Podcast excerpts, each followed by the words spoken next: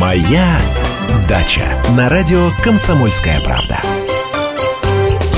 Здравствуйте, дорогие дачники! Чтобы деревья и кустарники пережили зиму, осенью их надо хорошенько подкормить. К сожалению, универсального корма для всех кустарников нет, ведь требования у всех растений разные, поэтому для каждого придется составлять отдельное меню.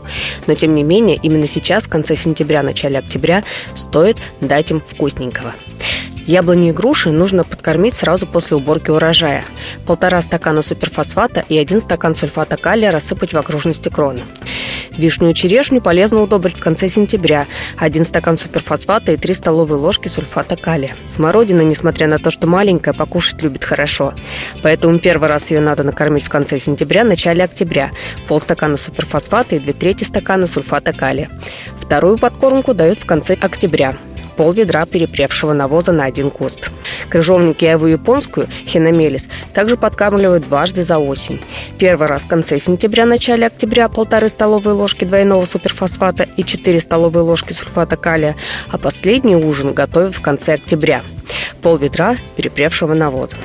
Малина не особо привередлива. Ей вполне достаточно одной подкормки в конце октября, но зато 3 килограмма перепревшего навоза на 1 квадратный метр – Облепиху можно было подкормить летом азотом, и одного раза ей вполне достаточно.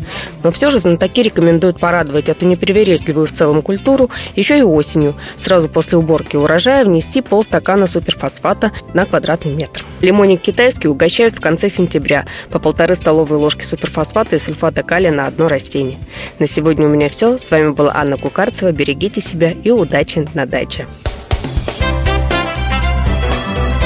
Моя Дача.